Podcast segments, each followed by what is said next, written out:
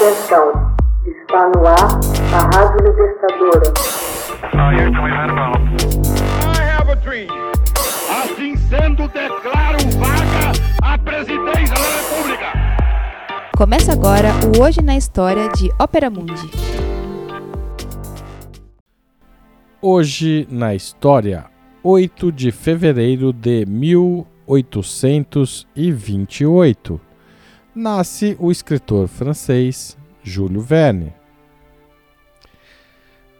Nasceu em 8 de fevereiro de 1828, em Nantes, na França, aquele que viria a ser um dos maiores escritores franceses e o pioneiro da ficção científica, filho de Pierre Verne, que exercia a profissão de procurador, e de Sophie de la Fouille, filha mais velha de uma família burguesa de cinco filhos de navegantes e amadores, Júlio Verne iria marcar a ficção científica e, mais genericamente, a literatura do século XIX.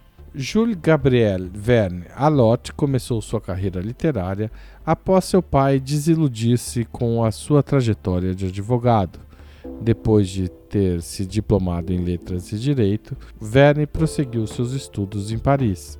Dedicou-se então ao teatro, graças a Alexandre Dumas, pai, e também ao filho, Alexandre Dumas, filho, e ocupou o posto de secretário do Teatro Lírico até 1854, onde fez encenar peças que tinha escrito em colaboração com Michel Carré. Em 1848, compôs com Carré dois libretos para operetas e em 1850 uma comédia em verso, em parceria com Alexandre Dumas Filho. Só descobriu seu verdadeiro gênero literário ao escrever algumas narrativas de viagem. Para fazer face às suas novas responsabilidades familiares, tornou-se agente de câmbio Verne estabeleceu então contato com Pierre-Jules Hetzel, um editor, e lhe apresentou um manuscrito intitulado Viagem ao Ar, que viria a ser conhecido como Cinco Semanas em um Balão. Nascia uma longa associação. Este primeiro grande êxito havia sido recusado por 15 editoras, que não viam, que não viam no livro mais do que uma tentativa frustrada de predizer o futuro, até que Verne conheceu Hetzel, o editor mais influente de Paris, que lhe propôs escrever dois livros por ano. O sucesso foi gigantesco. Seus romances foram, a partir de 1866, reunidos numa coleção ilustrada que leva o título geral de Viagens Extraordinárias pelos Mundos Conhecidos e Desconhecidos. A obra A Volta ao Mundo em 80 Dias foi publicada em folhetins em 1872 e imediatamente se tornou o maior sucesso do autor.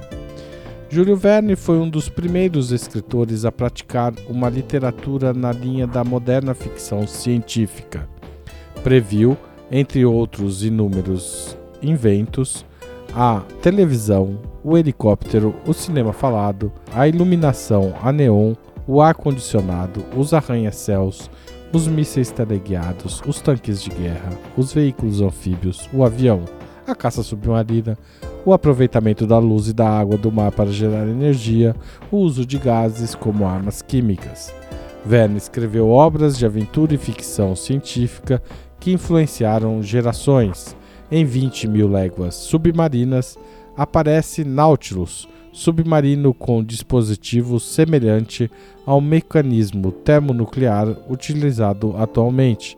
E passamos a conhecer também um dos seus personagens mais famosos, o Capitão Nemo, que sonha em construir uma base submarina na sua nação utópica organizada utilizando energia nuclear que supriria as necessidades de abastecimento desta base. Verne foi influenciado por Jonathan Swift com seu livro Viagens de Gulliver, por Daniel Defoe, de Robson Crusoe, e ainda por Edgar Allan Poe e sua obra macabra. Verne sabia muito bem o que agradava aos leitores de todas as idades, conseguindo mantê-los atentos e curiosos. Sua atualidade persiste, assim como sua popularidade. Seus livros figuram ainda hoje entre as obras mais conhecidas e apreciadas do mundo. Texto original de Max Altman, locução de Haroldo Cerávulo Cereza, gravação e edição de Laila Manoeli. Você já fez uma assinatura solidária de Opera Mundi? Com 60 centavos por dia, você ajuda a manter a imprensa independente e combativa. Acesse www.operamundi.com.br/apoio.